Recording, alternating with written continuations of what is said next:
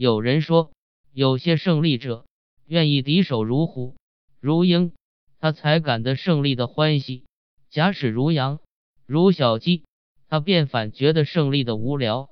又有些胜利者，当克服一切之后，看见死的死了，降的降了，陈诚惶诚恐，死罪死罪，他于是没有了敌人，没有了对手，没有了朋友，只有自己在上，一个孤零零、凄凉、寂寞，便反而感到了胜利的悲哀。然而我们的阿 Q 却没有这样法。他是永远得意的，这或者也是中国精神文明冠于全球的一个证据了。看呐，他飘飘然的，似乎要飞去了。然而这一次的胜利，却又使他有些异样。他飘飘然的飞了大半天，飘进土谷祠，照例应该躺下便打鼾。谁知道这一晚，他很不容易合眼。他觉得自己的大拇指和第二指有点古怪。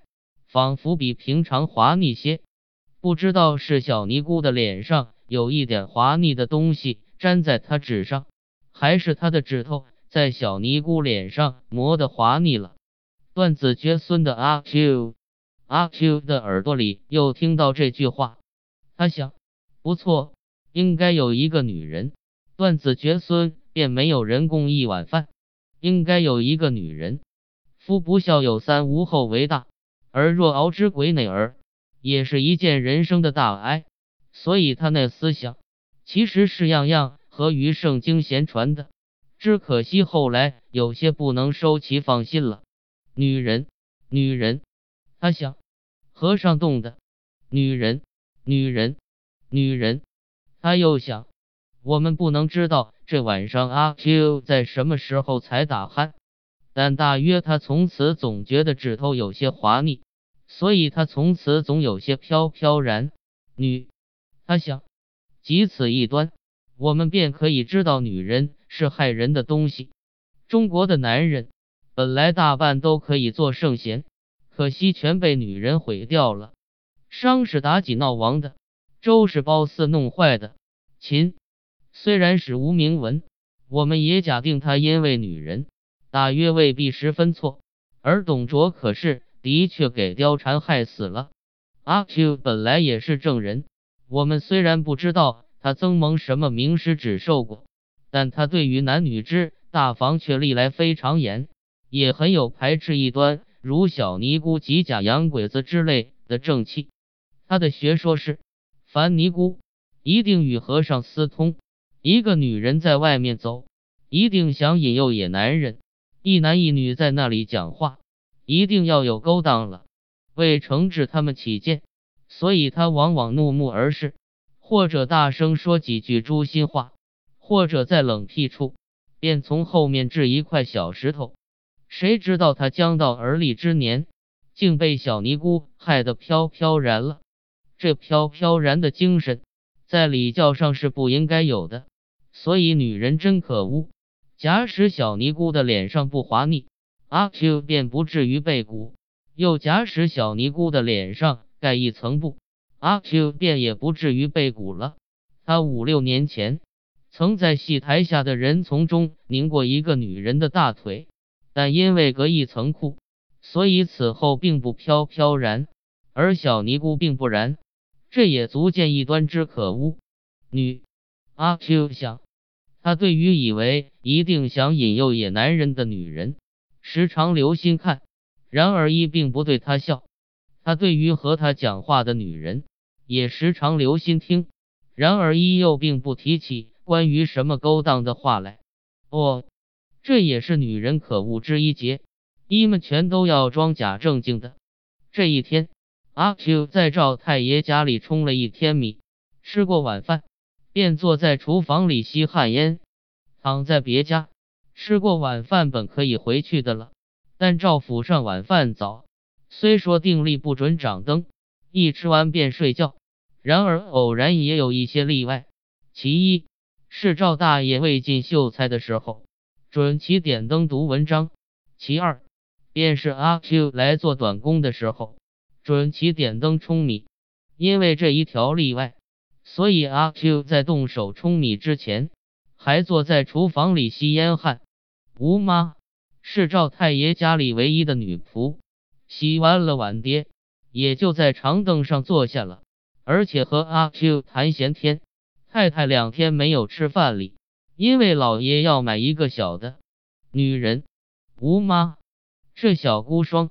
阿 Q 想，我们的少奶奶是八月里要生孩子了。女人，阿 Q 想。阿 Q 放下烟管，站了起来。我们的少奶奶，吴妈还唠叨说：“我和你困觉，我和你困觉。”阿 Q 忽然抢上去，对衣跪下了。一刹时钟很寂然。哎呀！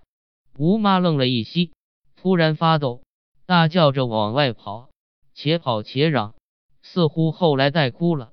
阿 Q 对了墙壁跪着也发愣，于是两手扶着空板凳。慢慢的站起来，仿佛觉得有些糟。他这时却也有些忐忑了，慌张的将烟管插在裤带上，就想去冲米。砰的一声，头上着了很粗的一下。他急忙回转身去，那秀才便拿了一支大竹杠站在他面前。你反了！你这大竹杠又向他劈下来了。阿 Q 两手去抱头，拍的正打在指节上。这可很有些痛，他冲出厨房门，仿佛背上又着了一下似的。王八蛋！秀才在后面用了官话这样骂。阿 Q 奔入冲米场，一个人站着，还觉得指头痛。还记得王八蛋，因为这话是伪装的乡下人从来不用，专是见过官府的阔人用的，所以格外怕，而印象也格外深。但这时他那女。的思想却也没有了，而且打骂之后，似乎一件事也已经收束，倒反觉得已无挂碍似的，便动手去冲米。冲了一会，他热起来了，又歇了手脱衣服。脱下衣服的时候，他听得外面很热闹。阿 Q 生平本来最爱看热闹，便急循声走出去了。循声渐渐的寻到赵太爷的内院里，虽然在昏黄中。却便得出许多人，赵府一家连两日不吃饭的太太也在内，还有贱婢的邹七嫂，真正本家的赵白眼、赵思辰少奶奶正拖着吴妈走出下房来，一面说：“你到外面来，不要躲在自己房里想，谁不知道你正经？短见是万万寻不得的。”邹七嫂也从旁说：“吴妈只是哭，加些话。”却不甚听得分明。阿 Q 想，哼，有趣，这小孤孀不知道闹着什么玩意儿了。他想打听，走进赵思辰的身边。这时他猛然间看见赵大爷向他奔来，而且手里捏着一支大竹杠。他看见这一支大竹杠，便猛然间悟到自己曾经被打，和这一场热闹似乎有点相关。他翻身便走。